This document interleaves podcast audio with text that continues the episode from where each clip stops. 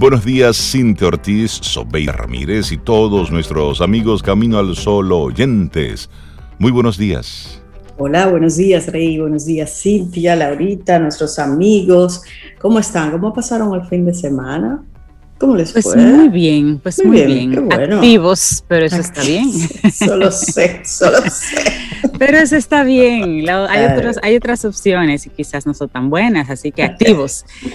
Feliz lunes, Rey, Laura, Sobe, y además estamos muy contentos, señores, muy contentos, muy agradecidos. Qué viernes tan bonito. Ay, sí, ya hablaremos celebración. Qué buen cierre De, semana con la celebración del noveno aniversario de Camino al Sol. De verdad que sí, que muchísimas gracias a todos los que se conectaron a las 7 de la noche en nuestro canal de YouTube para disfrutar, para tener toda una, una fiesta, una fiesta del talento dominicano y también con algunas colaboraciones internacionales. Pero sí fue una, una fiesta, una fiesta de la buena vibra, de, del buen sentir, eh, agradecer las palabras de todos los colaboradores, de todos los Camino a los oyentes que estuvieron conectados. Muchísimas gracias. Activos en el chat. De verdad que sí, lo agradecemos muchísimo. Informar, Rey, que, que está grabado en nuestro canal de YouTube, que queda ahí para todas las personas que quieran volver a disfrutarlo y los que no pudieron conectarse el viernes, entonces tengan acceso a, disfrutar esa celebración del pasado viernes. Maravillosa, sé que la invitación está ahí abierta para todos ustedes, que lo sigan viendo. Así es. Y bueno, nosotros de verdad que muy, muy agradecidos por todas las muestras de cariño y en especial darle las gracias a nuestro buen amigo a Raeldo López quien es el, propietario, la cabeza de Chao Café Teatro, que nos cedió el espacio para, para poder tener ahí a algunos, tener ahí algunos artistas que nos regalaron su talento. Así que muchísimas gracias, Raeldo, un abrazote así tempranito en la mañana y gracias por todas las atenciones. La pasamos de verdad que que muy bien.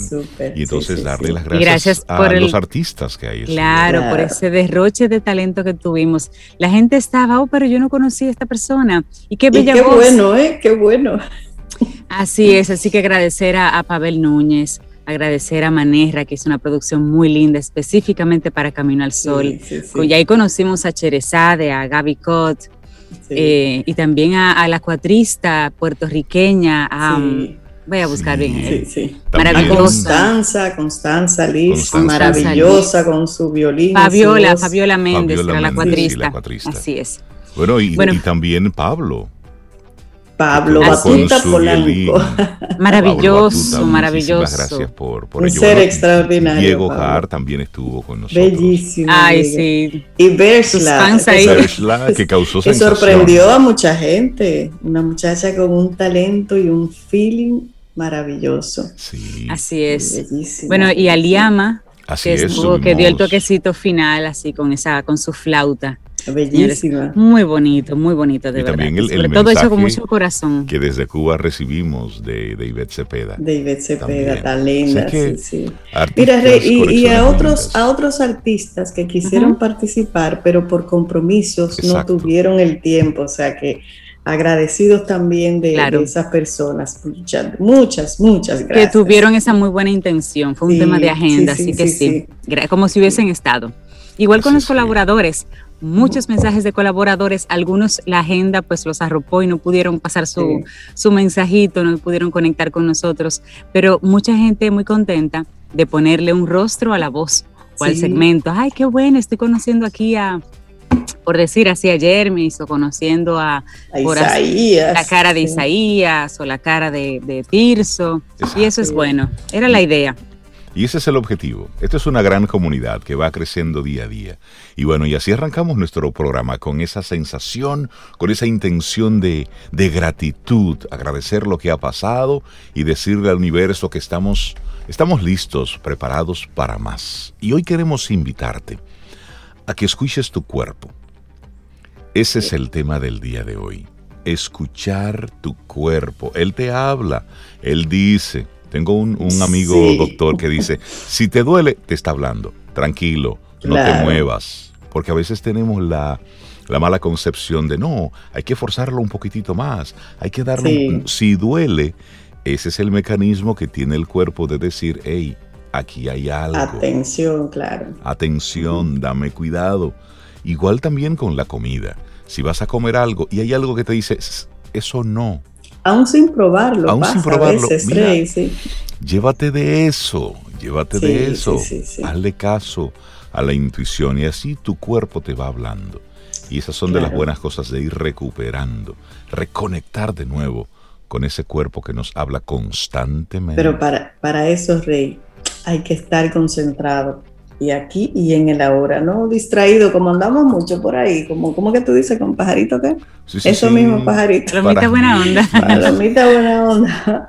No, hay que, hay que concentrarse para poder lograr eso, de escuchar el cuerpo, detenerse, detenerse y escucharlo, porque realmente habla. Sí, sí. La vida va rápido, el mundo va rápido, pero detenerse es una opción muy válida para construir salud. Y hoy, bueno, es el Día Mundial del Lupus. Es una patología crónica que afecta al sistema inmunitario y que va deteriorando de manera progresiva los tejidos del cuerpo. Así es. Es una condición que va a veces en aumento, pero toma tiempo diagnosticarlo porque se parece a muchas cosas y los doctores pues es como por descartes que van llegando hasta ahí. Pero Día Mundial del Lupus. Para más información, pues ahí hay mucha información en las. Sabes que el, lupus, que es, un, es una enfermedad del sistema inmune, principalmente le da, le da a mujeres. No significa que, haya, que no hayan hombres que tengan lupus. Sí, de hecho yo conozco a, una persona, a un hombre que tiene lupus, pero principalmente que le da es a, las mujeres con unas características específicas. Y como es una enfermedad del sistema inmune, es como el cuerpo atacando al mismo cuerpo. Y son, bueno, ya ahora hay más información disponible, pero precisamente yo tengo una, una hermana que, que, murió a propósito del, lupus, hace muchos años. Y ella vivió muchos años con esa condición. Una persona diagnosticada con lupus, por lo general, ya es una enfermedad o una condición con la que debe vivir por el resto de su vida. Controlada de diferentes formas, son los reumatólogos quienes manejan esta, esta dolencia, pero se puede vivir y tener calidad de vida con padeciendo lupus. pero sí con un control muy riguroso y con mucha y con mucha disciplina. Así es que hoy es un día para crear conciencia sobre, sobre el lupus, una enfermedad que, como decía Cintia, va en aumento y está relacionada directamente con el sistema inmune. Iniciamos Camino, al Sol. Estás escuchando Camino al Sol.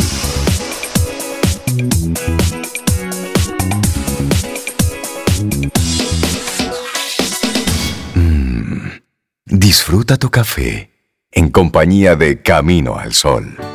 Laboratorio Patria Rivas presenta En Camino al Sol, la reflexión del día.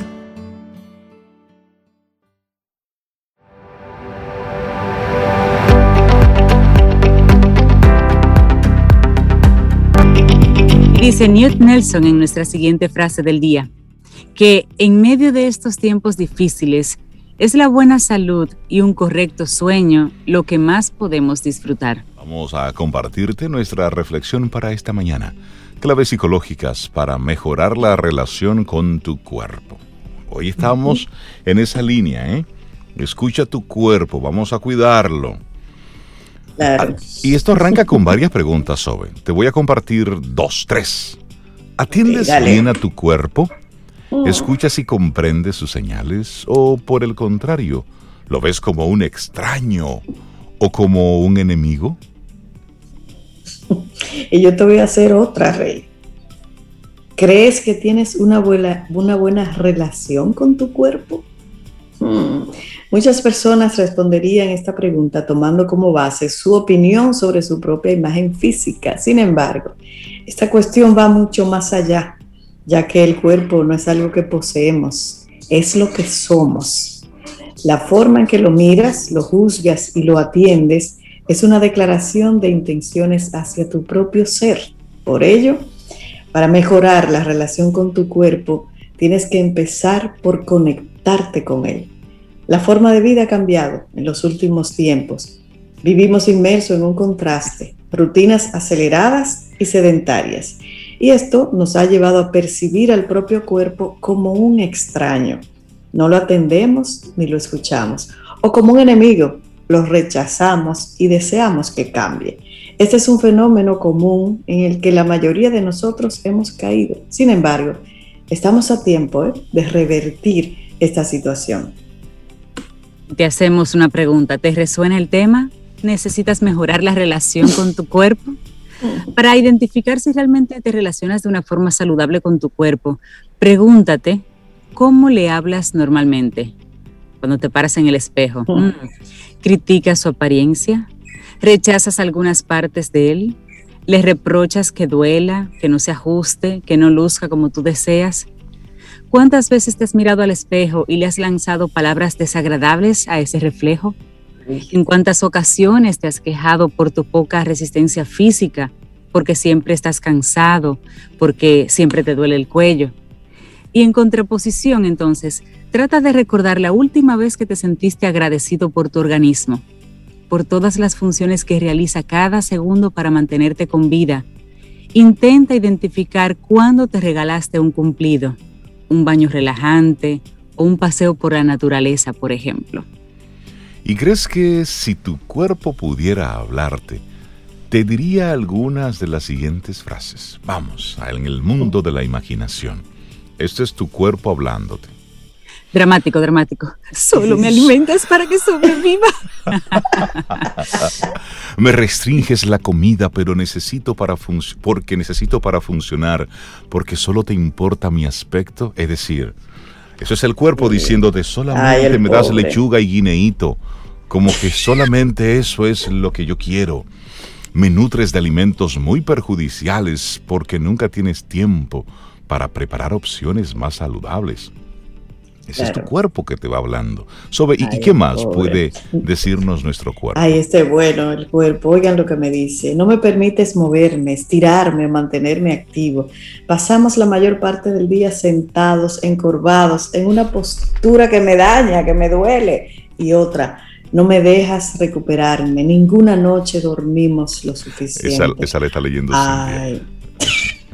Y entonces, y entonces te dice la contraparte. Y después de todo eso, me pides que rinda al máximo y me reprochas todo lo que hago para hacerte saber que necesito ayuda. Abusado. En realidad, el cuerpo sí te habla, te grita todo eso cada día, pero no estamos acostumbrados a escucharlo. Eso hay que mejorarlo, hay que mejorar la relación con el cuerpo. Claro, y mejorar la relación con tu cuerpo es un proceso que requiere tiempo y constancia. Sin embargo, hay algunas pautas que puedes comenzar a implementar para lograrlo, y esto es lo que te vamos a compartir aquí. Una de ellas, presta atención al estado de tu cuerpo y sobre todo a las sensaciones corporales. Inmersos en el ajetreo diario, nos hemos acostumbrado a ignorar o confundir las señales que recibimos de nuestro organismo. Así comienza por mantenerte en contacto con tu cuerpo y analizar lo que sientes. Trata de identificar cuando tienes hambre, cuando ya estás saciado. Intenta distinguir si realmente es hambre o es sed, o tal vez aburrimiento, tristeza o ansiedad. Además, familiarízate con esas sensaciones que notas cuando tienes sueño y necesitas dormir o cuando llevas demasiado tiempo en la misma postura y necesitas estirarte. Así es. Bueno, aquí viene una segunda. Satisface sus necesidades y demandas. Una vez que hayas aprendido a escuchar a tu cuerpo, comprométete a satisfacer las necesidades de las que te habla. Comienza dando pequeños pasos. Bebe agua en cuanto sientas sed. Acuéstate antes. Adopta una postura más erguida.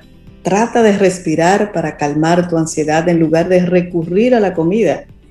Con cada paso, el compromiso se irá volviendo más firme y será más sencillo de mantener. Pero muy, muy, muy importante, cambia el diálogo interior. La siguiente sugerencia, modera la crítica. Nunca le dirías a un amigo que está gordo, ay, pero tú sí estás feo y gordo, o que tiene el pelo fatal, o que tiene un aspecto espantoso. Entonces, ¿por qué te lo dices a ti mismo cada día? Puede que en tu amigo veas estas características, pero también ves muchas más. Por algo es tu amigo, un todo al que aprecias y respetas, al que tratas con cariño. Quizás tu cuerpo tenga muchas aristas que no te gusten, puntos que cambiarías. Sin embargo, lejos de eso que a ti puede parecerte tan grande como defecto, está el hecho de que es un sistema casi perfecto que es capaz de realizar un montón de procesos bien y sin que tú los tengas que controlar. Es decir, a pesar de nosotros, nuestros cuerpos funcionan bien. Totalmente. Y bueno, mejorar la relación con tu cuerpo va en beneficio de quién? Bueno, pues de ti mismo. Rechazar tu cuerpo es rechazar quién eres. Abandonarlo y desatenderlo es hacerte lo mismo a ti. Y esta es una sensación sumamente dolorosa, Zoe. Así es, aceptarlo, cuidarlo y valorarlo no solo te va a ayudar a aumentar tu autoestima y a encontrarte en paz, también te va a permitir alcanzar tu versión más saludable. Cada palabra y acción amorosa que realices por tu organismo se verá directamente recompensada. Así es que la invitación es reconcíliate con él, reconcíliate con tu cuerpo. Así es. Elena Sanz, graduada en psicología, es la autora de esta hermosa reflexión que compartimos en el día de hoy, claves psicológicas para mejorar la relación con tu cuerpo. Laboratorio Patria Rivas presentó En Camino al Sol, la reflexión del día.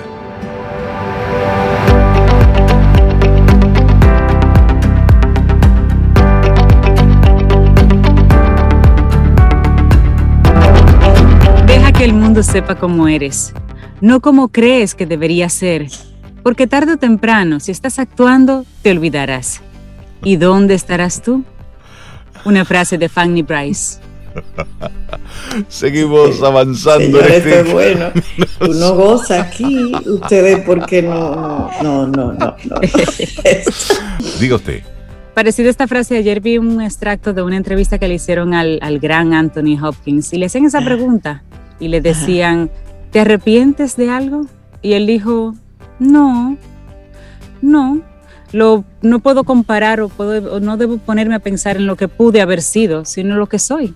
Y eso ya. no se puede, no se puede manejar o, cambiar. No soy completamente bueno, pero no soy completamente malo. Soy lo que soy y no cambio nada. Una persona, una persona que ha hecho la paz, una persona que ha hecho la paz que ese es el llamado, hacer las paces con el pasado, pero sin mirarlo para mejorar el futuro. Lo que sí abrazado ahí. No, no, no. Usted hace lo que, usted hace, mire, con su conciencia, usted da su mejor esfuerzo. A veces la pegas, a veces no. Y hay que hacer las paces con eso. Correcto. Porque a veces usted se prepara para lo mejor y sale otro resultado. Bueno, eso no lo, lo importante es aprender de eso y que tú estés tranquilo de que usted hizo su mejor esfuerzo. Correcto, exactamente. Yo hice la tarea, yo hice lo que tenía que hacer.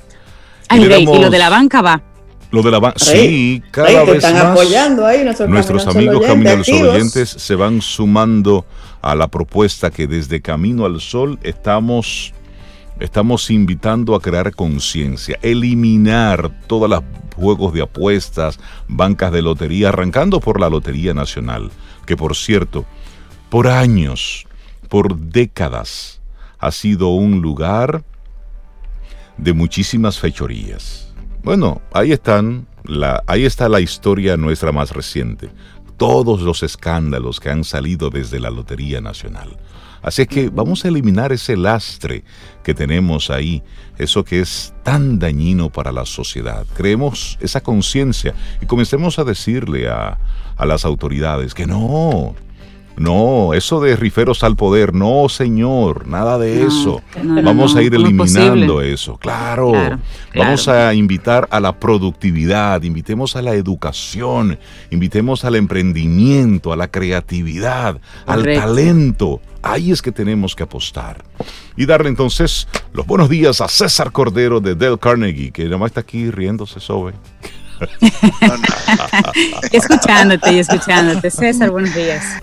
Muy buenos días, no gozando porque de verdad que cuando tú dices eso de riferos al poder, o sea, no, eso hay que quitarlo, o sea, que cuenten con uno más, que ese soy yo, y vamos a ir sumando el poder de uno a, esa campaña, porque hay que dejar escuchar nuestra voz en ese sentido. y me, y me uno completamente.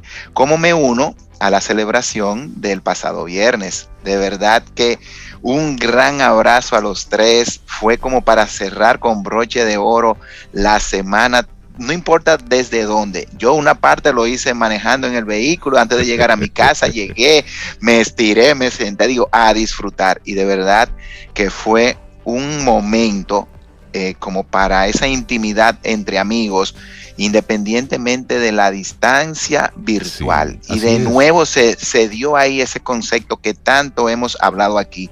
No se trata del distanciamiento físico y, o social, como quieren poner. No, no, no. Es un tema de cómo nos podemos sentir cerca independientemente de la distancia. Sabes, César, que hicimos la pregunta de dónde nos estás eh, viendo, cómo estás conectando con nosotros y nos llenó de muchísima alegría. Primero, eh, habían muchos, eh, muchos dominicanos en otros países conectados con nosotros. Y muchos de ellos estaban en su momento laboral, es decir, nos envió una fotografía una doctora desde mi guardia aquí con todo su, con todo su de trabajo. Sí, sí, sí pero aquí disfrutando nuestro aniversario. Pero también desde Panamá, un dominicano, bueno, pues nos mandaba, él estaba trabajando, estoy aquí trabajando en Panamá, pero conectado con ustedes, es decir, desde muchísimos rincones. Desde Canadá, en Texas, Perú, muchos lugares y aquí en República Dominicana también, el interior, La Vega, eh, en centros en centros de expendio estaban cenando, algunas personas oh, cenando con su celular conectados ahí bien bajito. Vimos el caso de tres amigas que se juntaron y vinito en mano sobre, las tres estaban viendo Camino al Sol. De verdad que sí, que fue muy bonito. Sí, ¿no? Y, y, sobre todo tener esa oportunidad de tanto talento, porque de verdad que el talento que se presentó ahí de clase mundial. Además, señores, qué bueno que tenemos eso ahí grabado, porque eh, muchos de esos jóvenes van a ser famosos. y la verdad, sí. Estuvieron por acá. o sea que de verdad de verdad que fue un momento y gracias a ustedes por tomarse el tiempo y a Laura por esa producción, la preparación, el tiempo de, de, porque se ve muy bonito todo, pero eso conllevó unas horas y un esfuerzo de, y un trabajo de verdad digno de, reconocer. Así que de nuevo un gran abrazo y nos unimos. Y vamos a comenzar entonces esta nueva temporada. Ya podemos decir oficial, ¿verdad? Claro que sí, ya estamos en la novena temporada de Camino al Sol. Ya, así que me gusta como Reinaldo Marca, novena temporada. Hablando de algo que es muy inherente a todos nosotros y es la marca del líder. ¿Cómo se ha creado esta marca? Camino al sol, cómo podemos crear nuestra propia marca y salir un poquito de lo que nos han vendido a modo tradicional de ver solamente la imagen e ir un poquito más allá. Y para ello, lo primero sería entender más claro el tema de marca. O sea, como vemos marca, no es más que un nombre, término, un símbolo o signo que distintivo. Tú puedes combinar varias de estas cosas o dejar una sola. Un nombre por sí solo es una marca, pero tú puedes combinar un nombre con un logo. Tú puedes establecer el concepto de un producto y eso ser una marca. Entonces, todo eso, ¿verdad? Procura identificar bienes y servicios con la idea de brindar un servicio o un producto. Y eso es lo que nosotros compramos. Entonces, cuando nosotros tenemos una preferencia por una marca porque la tenemos. Sin decir marca, Reinaldo, sin decir marca ni producto, ¿verdad? Dime dos características o, algo de un producto que a ti te guste, Isobeida y Cintia, de un producto o servicio que a ti te guste. Una característica. Fácil de usar. Ajá. Eh, mm, Resistencia, mi caso. Resistencia. Ajá. Eh, Resistencia, ¿qué más? Durabilidad.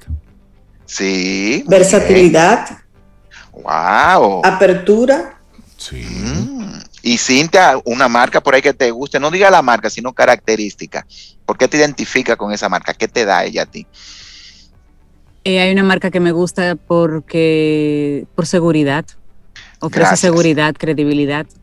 Gracias. Y cuando miramos, todos nosotros elegimos, ¿verdad? Un producto o servicio que tiene una marca no por tenerlo enganchado y decir, mira, yo tengo, no. es porque eso, eso te da un uso. Tú le permites, tú le permites sacar a esa marca la seguridad, la versatilidad, es resistente.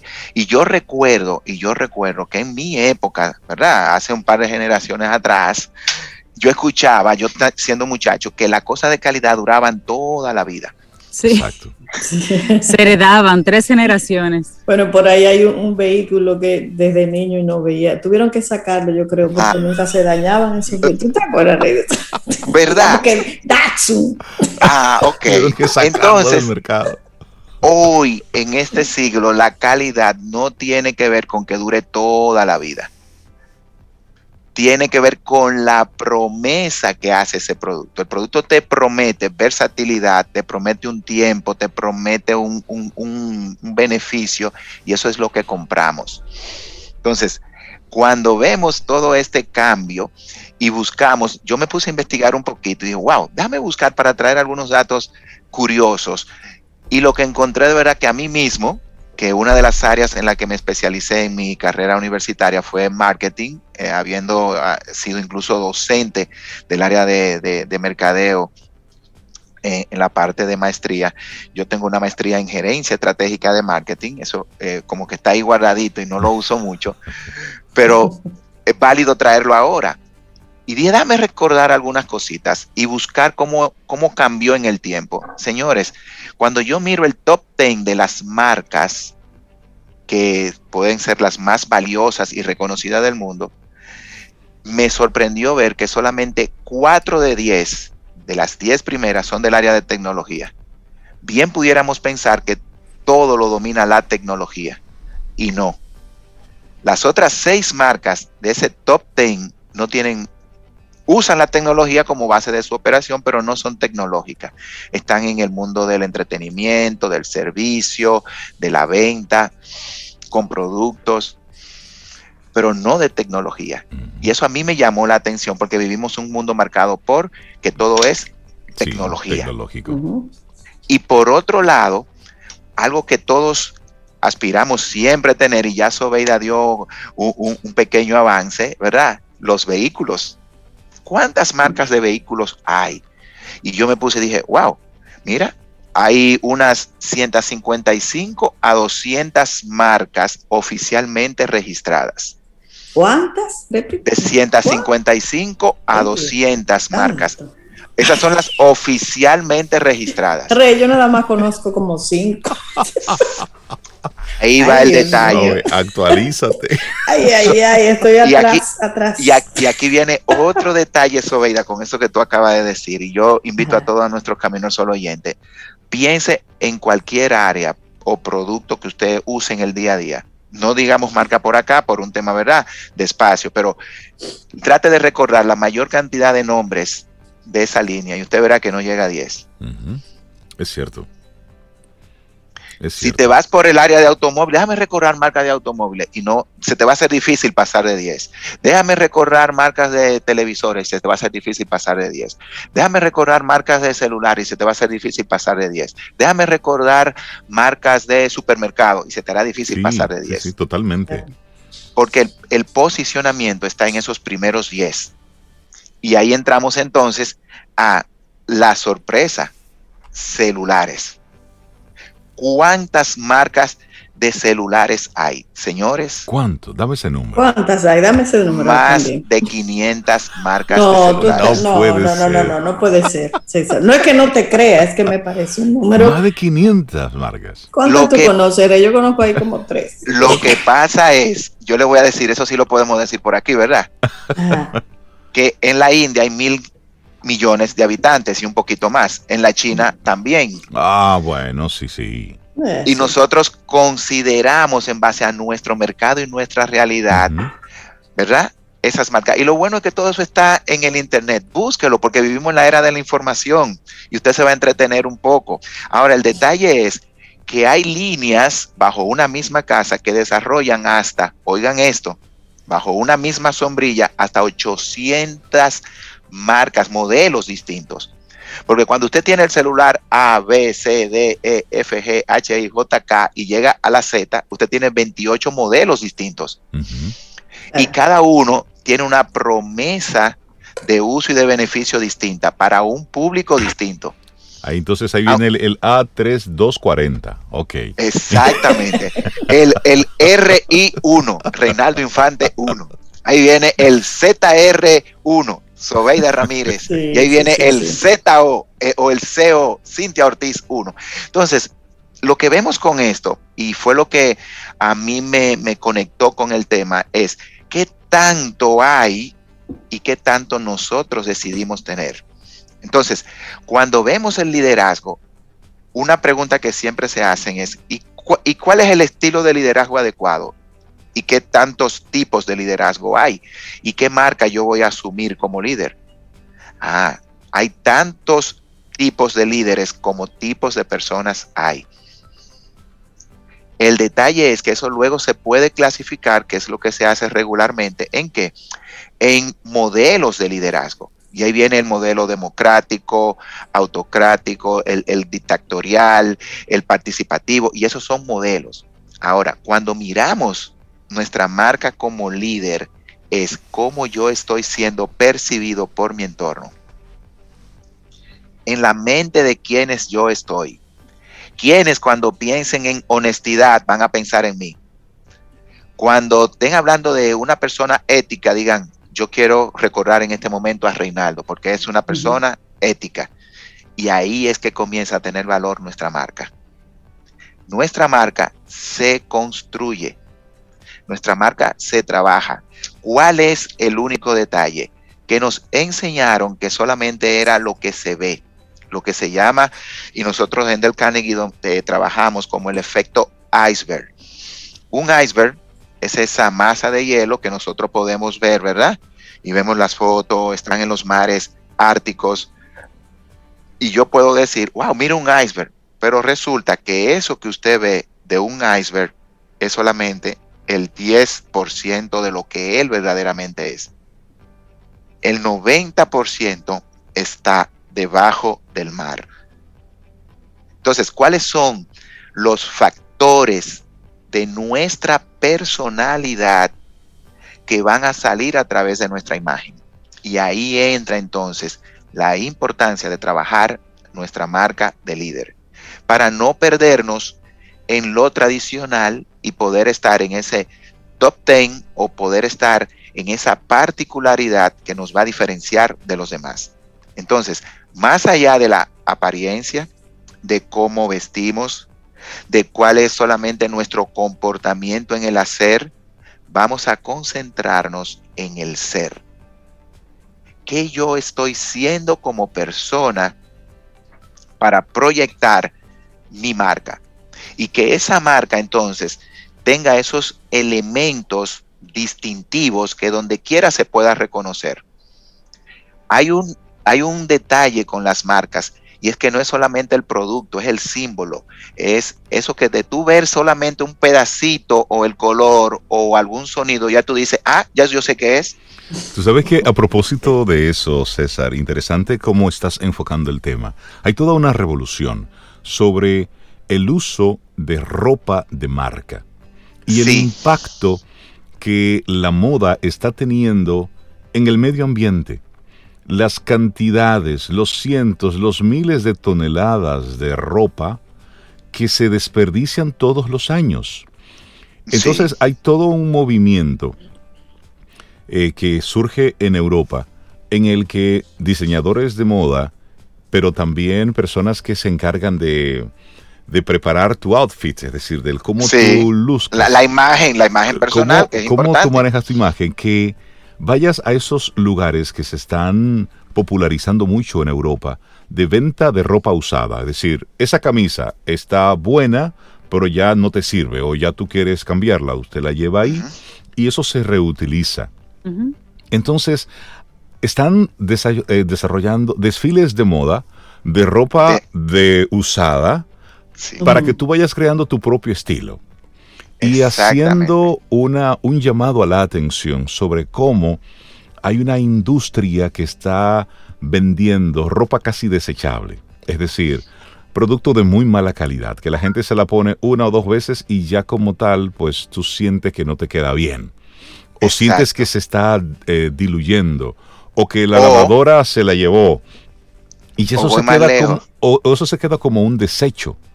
Y voy más lejos, Rinaldo. Está buena con toda la calidad, con todas las condiciones, pero ya pasó la temporada. Exactamente.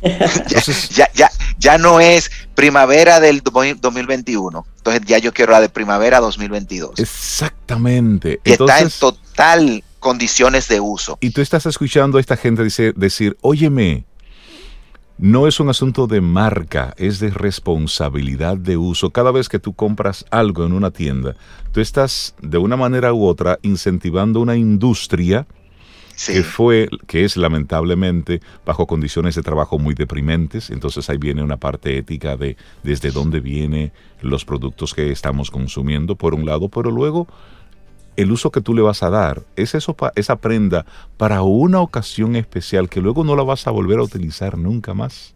Así es.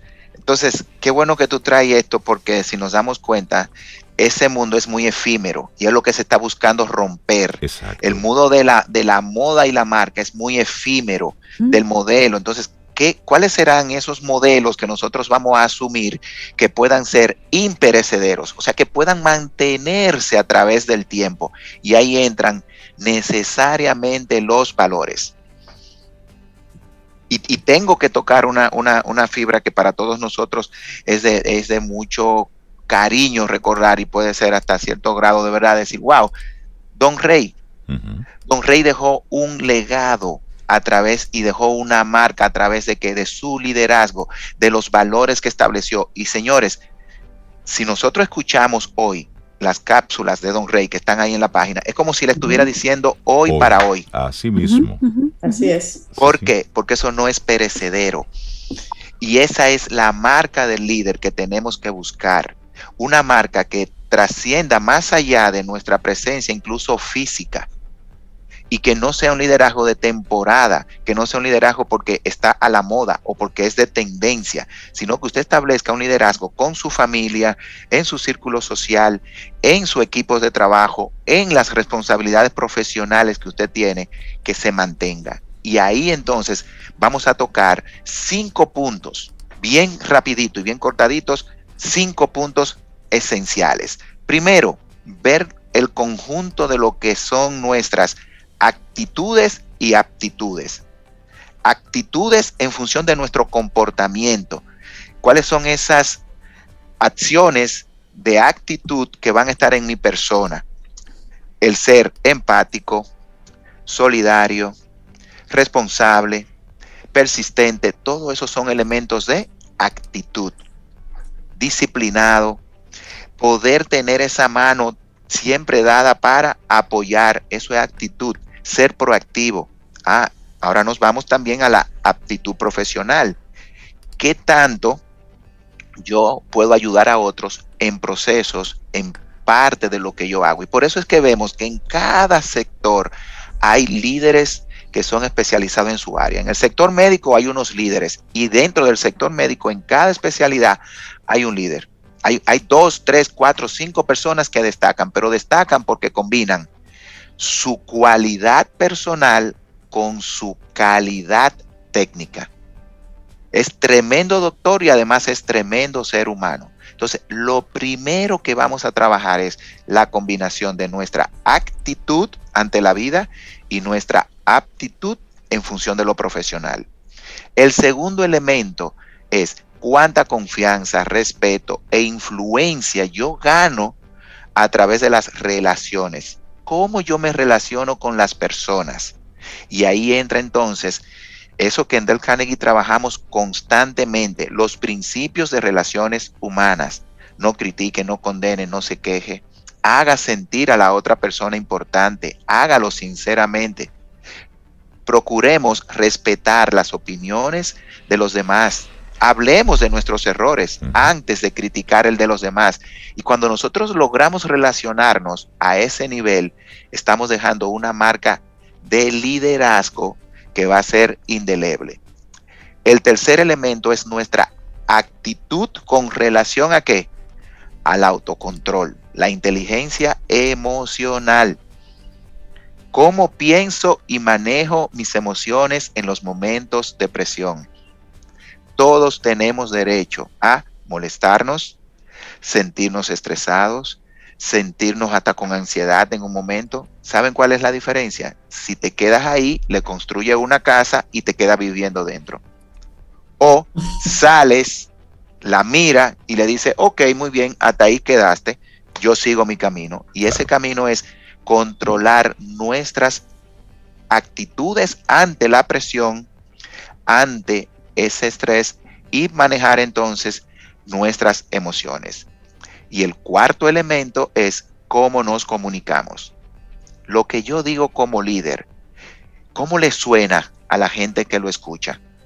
En una forma de, wow, me inspira, me involucra, eh, habla en un lenguaje hasta cierto punto inclusivo o es el tipo de comunicación que va orientada a mandar, a imponer, a establecer ese orden que yo quiero que sea el que exista?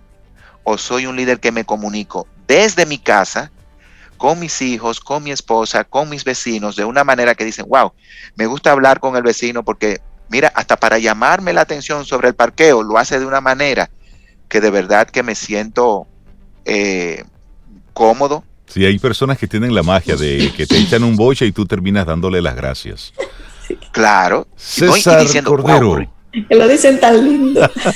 Vamos cerrando ya nuestro, nuestro segmento, sí. Sí. Y el último, que es el quinto, y fíjate que lo hablábamos de primero, es la apariencia. Claro. Yo me veo en, en, en, en el sentido de cómo quiero que me vean o cómo necesito verme. ¿Por qué? Porque la apariencia sí hay que cuidar nuestra imagen profesional y personal, pero que esté adecuada a todo lo anterior. No vale de nada que usted se ponga, y ahí voy con lo que tú decías, Reinaldo, la última moda del, modisto más renombrado si usted como persona no le agrega valor. Al final, como dicen por ahí, la mona, aunque se vista de seda, mona se queda. Mona se queda. César Cordero, la gente que quiera conectar contigo y del Carnegie. No, a través de nuestras redes sociales del Carnegie en Instagram, en Facebook, en LinkedIn y también a través del teléfono 809-732-4804. Ahora en la próxima semana estaremos comenzando nuestro próximo ciclo de liderazgo, o sea que ya dentro de la semana del 20 estarán disponibles los programas de liderazgo personal a nivel ejecutivo, a nivel de gerencia, lo que usted necesite. Les dejo con esto cómo quieres ser recordado, cómo quieres ser visto. Esa es la importancia de generar una marca de un líder que no muere. César Cordero de Del Carnegie. Muchísimas gracias. Que tengas una muy buena semana. Un abrazo. Así, así será y a seguir celebrando. Siente y disfruta de la vida. La vida. Camino al sol. Camino al sol.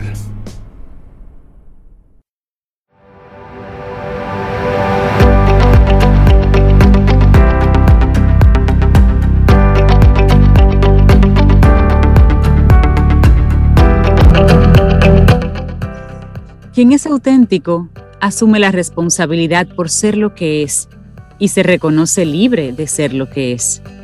Jean-Paul Sartre. Vamos avanzando en este camino al solo y les agradecemos que conectes con nosotros a través de estación 97.7 FM y también a través de caminoalsol.do. Esa es nuestra web. Entra y comparte todas las cosas que a ti te parezcan interesantes entra caminoalsol.do. Bueno, hay muchas informaciones que compartir y a veces uno tiene que decir, bueno, ¿qué, compartimos con los Camino al Sol oyentes? Pero esta, de Fernando Paul, eh, es una entrevista que le hizo a Gastón Sublet. Es un filósofo, un musicólogo, un, un, escritor chileno. Y vamos a conversar así rápidamente sobre su, pensamiento, porque debe, debe movernos a todos a pensar un poquito. Y habla, habla Gastón Sublet filósofo chileno, que los estallidos sociales muestran que la falta de solidaridad está llegando a su fin. Y eso realmente remueve las entrañas cuando escuchas que la solidaridad, un gesto muy humano, aunque no solamente específico del humano, pero que esté llegando a su fin, Vamos a ver qué, comparte un poquito al respecto, Gastón. A sus 94 años, este filósofo, musicólogo, escritor chileno, él ha, perdido ya el sentido del oído. Y sus respuestas a esta entrevista, él las escribe, las escribió en una máquina, en una máquina de escribir, pero nueva, de la década 80. Sí, sí. No tiene computador ni correo electrónico, él está totalmente aislado, pero está muy conectado con lo que está ocurriendo. Y le hacen a él una pregunta sobre. Comienzan diciéndole que en Chile ha habido un fuerte debate respecto al individualismo y a la falta de solidaridad en la pandemia, y se dice que a nadie le importa mucho lo que le pasa al de al lado.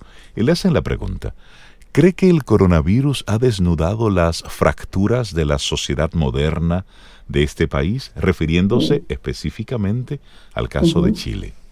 Sí, bueno, y la respuesta él dice, creo que la pandemia, al igual que una guerra, tiene el poder de extraer lo mejor y lo peor de los individuos. Y esto a modo de juicio final.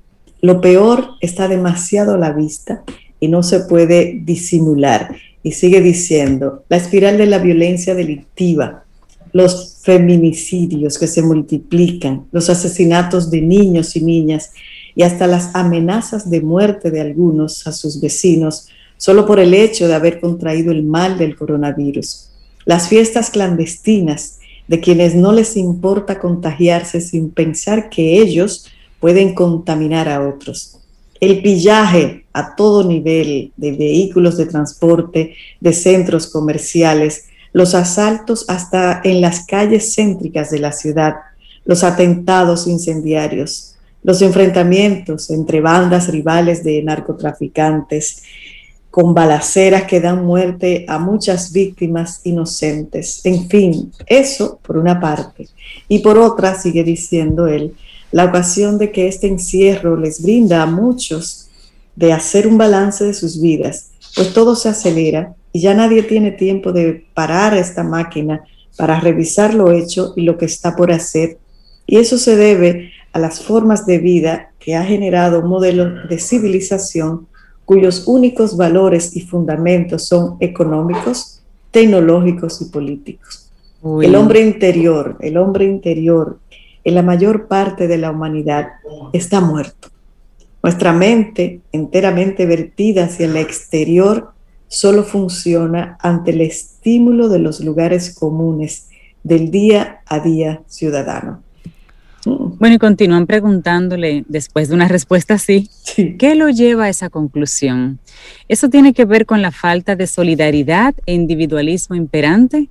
A lo que él responde, el hombre interior es la parte más elevada de nuestro ser consciente, por así llamarlo, el núcleo de la conciencia.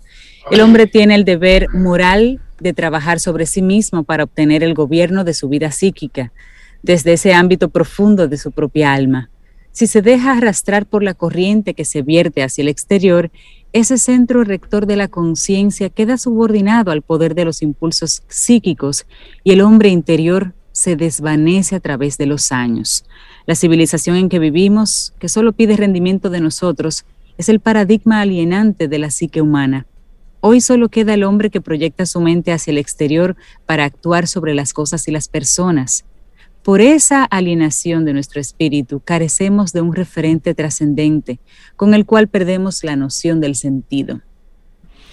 Wow, estamos aquí eh, compartiendo una entrevista que le hicieron al filósofo chileno Gaston Sublet, donde él habla precisamente está haciendo unas, unas reflexiones sobre lo que está ocurriendo con los diferentes estallidos sociales. Y sigue diciendo, usted ha afirmado que Chile vive en una sociedad muy injusta. ¿Qué cree que la condujo hasta allí? Y él dice, la injusticia de la sociedad chilena es una forma más de injusticia que impera en el mundo entero. Una élite de emprendedores a nivel mundial detenta toda la riqueza del planeta y maneja el mundo desde la trastienda del poder político. Eso ocurre en todos los países, con diferentes matices. Los peores matices se dan en los países del tercer mundo. Chile entre ellos figura a la cabeza de los países en que la distribución del ingreso es la más desigual. Sumado a eso, la corrupción funcionaria de muchos servidores públicos a nivel regional y comunal, quienes permiten la destrucción de nuestro patrimonio urbano y natural, privilegiando ciertos proyectos inmobiliarios e industriales, en desmedro del buen vivir de los ciudadanos. La sociedad contemporánea está obligada a vivir en formas que le son impuestas por una élite de poderosos emprendedores, los cuales manejan el mundo. Esas formas de vida, impuestas por ellos, tienen por finalidad mantener este constructo económico y tecnológico, que son los países modernos, y que les permite a ellos retener para sí mismos toda la riqueza del mundo. Esa falta absoluta de solidaridad y respeto por la humanidad no se tolerará más en el siglo XXI. Los estallidos sociales muestran que ese modelo de sociedad está llegando a su fin. Interesante. Y ahí viene otra pregunta que le hacen. Entonces, ¿se puede recuperar la solidaridad? Y él dice, la solidaridad entre los hombres solo es posible cuando estos tienen virtud y sabiduría. La solidaridad no se puede recuperar por medio de una campaña de promoción ni por medio de una ideología. La solidaridad puede volver al mundo solo por un cambio de paradigma cultural fruto del trabajo sostenido de minorías disidentes que asocian a personas que tienen virtud y sabiduría para conducirse en la vida. ¡Wow! Y le siguen preguntando, ¿qué papel debería jugar la élite económica y política en una crisis tan fuerte como la que estamos viviendo producto de la pandemia? Y él, desde su campito aislado, que se mantiene actualizado, dice, la élite económica en estas circunstancias debiera concertarse para patrocinar planes de ayuda al sector más vulnerable de nuestra población. La gente pierde su trabajo, pierde su remuneración, carece de medios y encima los obligan a encerrarse en sus casas. Entonces, no se extraña en que la espiral de la violencia delictiva haya llegado al grado de gravedad que vemos hoy. Además, todos sabemos que la pandemia ha contribuido a incrementar el capital de los más afortunados. Y eso es una realidad. Y eso lo hemos visto. Y ojo, aunque sus respuestas están eh, originándola y preguntándola de la realidad en Chile, pues cabe muy bien para cualquier país latinoamericano. Es decir, yo lo escucho hablar y es como si él estuviera hablando de la realidad dominicana. Y última, una última pregunta que vamos a compartir aquí, de, estas que le hacen a este filósofo. ¿Cree que las ayudas sociales han sido suficientes en Chile y América Latina para proteger a los marginados? Y él dice, ciertamente las ayudas sociales son insuficientes en un sistema que genera desigualdades escandalosas como las que se dan en Chile. Yo le agrego, y en República Dominicana. Dice él, la ayuda es circunstancial, en tanto que la mayor parte de la población vive en una estrechez al límite de lo soportable. Y justamente en esos medios es donde germinan las aberraciones morales y la delincuencia a gran escala. Así. Tú sabes, Rey, que hay una última pregunta que, que me encanta. Por, porque uno está viviendo con unas nuevas generaciones que a veces le quitan un poco la esperanza a algunas personas y le preguntan, ¿qué piensa usted de las nuevas generaciones? ¿Tiene esperanzas en ellas? Y él dice, hace 50 años que ejerzo como académico de la filosofía, de la Facultad de Filosofía y Estética de la Universidad Católica, eso es en Chile. Y en los últimos 20 años he observado un cambio muy favorable en los jóvenes, un sentido más desarrollado de la justicia y la dignidad humana, una conciencia más clara de la igualdad esencial de todos los seres humanos, una tendencia persistente a conocer y promover los fundamentos culturales de la identidad nacional y una autenticidad mayor para aparecer ante los demás sin simulaciones. Creo, sigue él diciendo, que están capacitados más que antes para enfrentar la realidad y tienen más coraje. Me encanta esa respuesta. Buenísimo, buenísimo. Gastón Soublete, así se escribe su nombre, por si quieres conseguir esta entrevista completa. Filósofo chileno. Interesante lo que nos plantea. Estás escuchando Camino al Sol.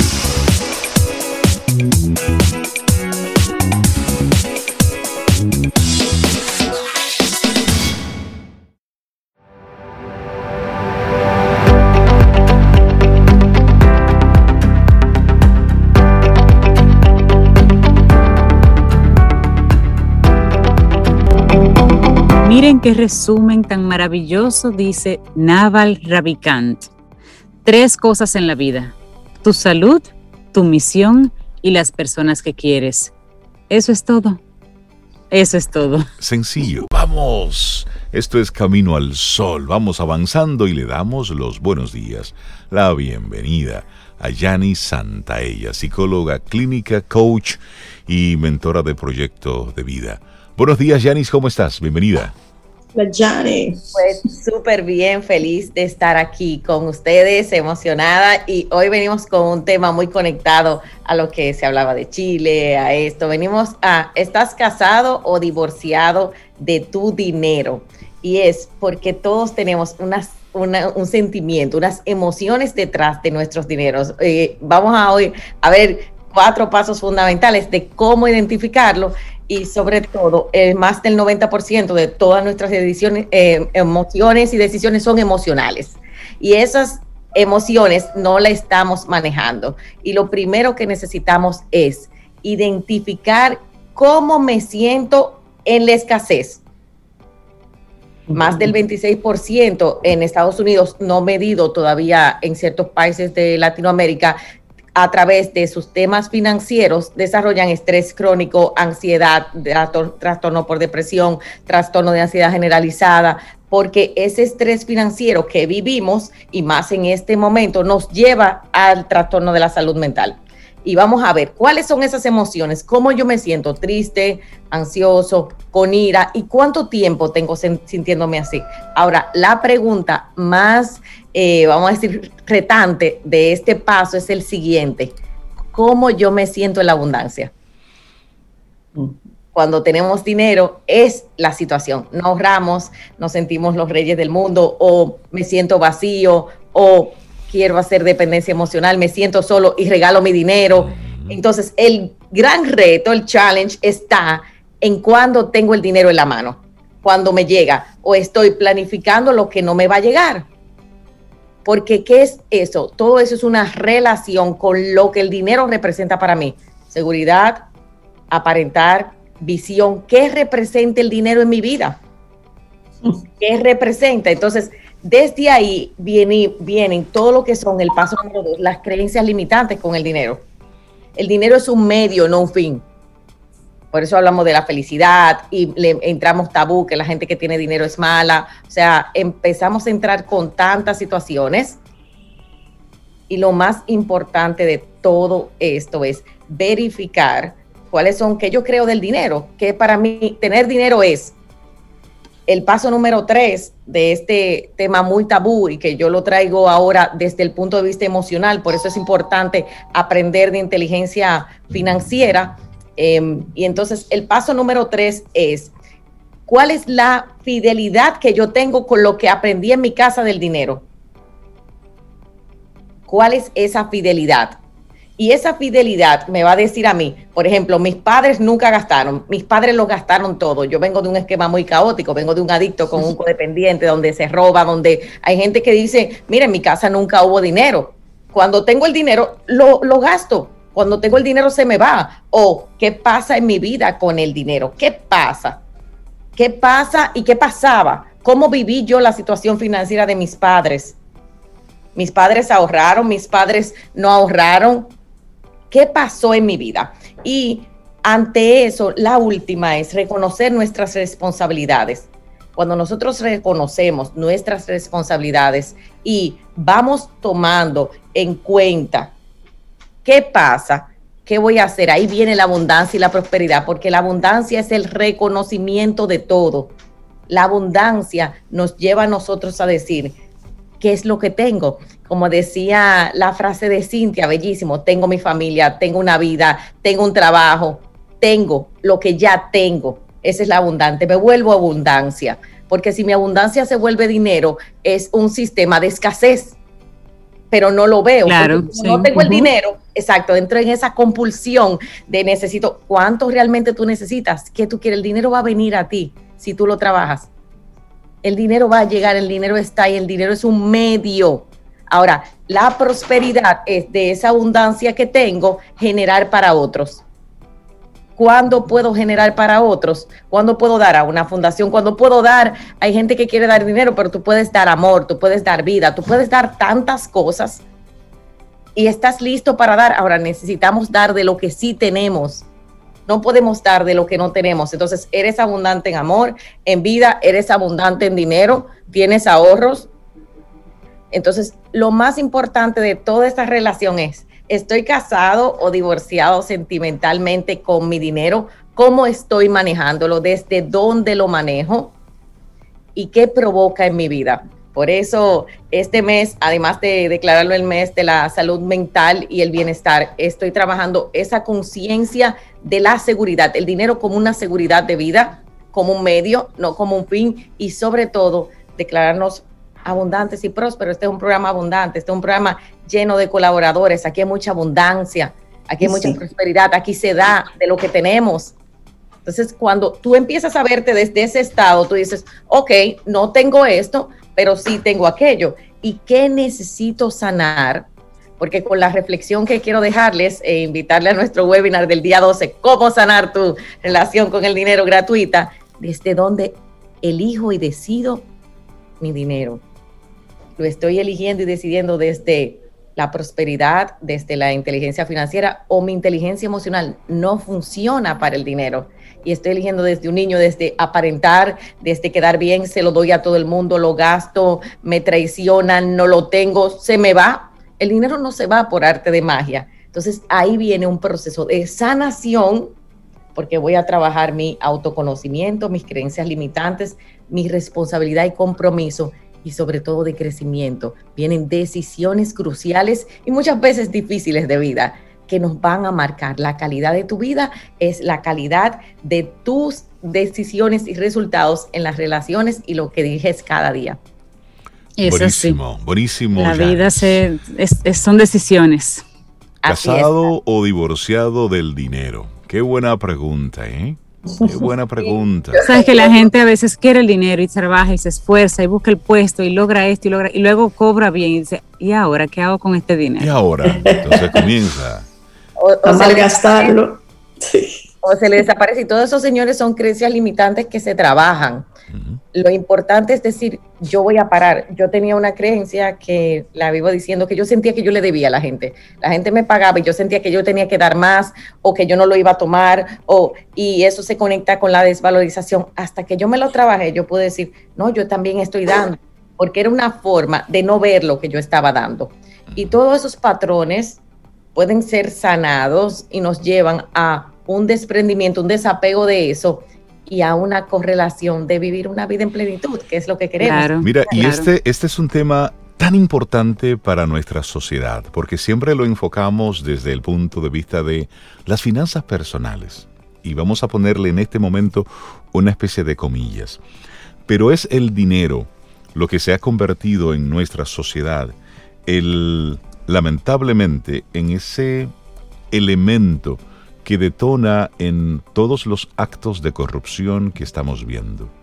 Es decir, cuando hacemos una evaluación de la semana pasada y todos los casos de corrupción que vimos, que se ah, estuvieron vinculando, todos estaban relacionando, relacionados con un enriquecimiento de forma rápida. Pero cuando tú llevas esto, por ejemplo, hacia cuáles son los valores salud. ¿Cuáles son los valores que se están reconociendo y lo ponemos entre comillas. Entre algunos sectores y en algunos géneros musicales donde el tener dinero, el mostrar cierta abundancia material esa es la norma y esa es la ambición de cada uno de ellos. El carro que están mostrando, el dinero que gastan, las bebidas que compran, eh, el dinero que derrochan y que, los tenis que, se Todo hacia lo externo, todo, hacia afuera. Es, una, es un relacionamiento con el dinero como fin, no como medio. todo lo que tiene que ver con las bancas de loterías, las apuestas, todo eso habla del dinero como un fin, no como un medio. Y entonces hay estudios, lo pueden buscar ahí, que personas que se han ganado la lotería, solamente un 2, 3% del 100% queda en una mejor situación económica.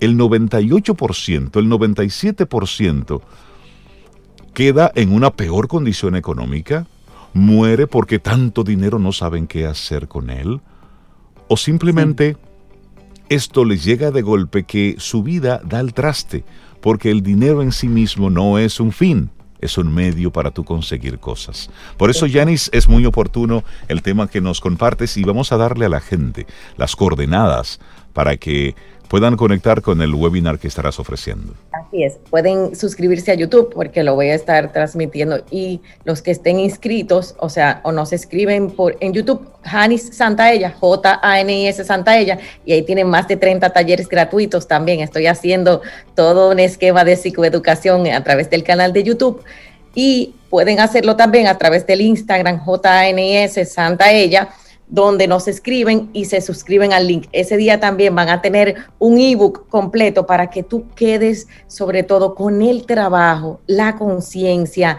y hacerlo totalmente práctico. Serán dos horas de trabajo totalmente gratis. Es este miércoles 12 a las 7 de la noche y te va a quedar grabado también. Así que lo más importante es tomar esa conciencia.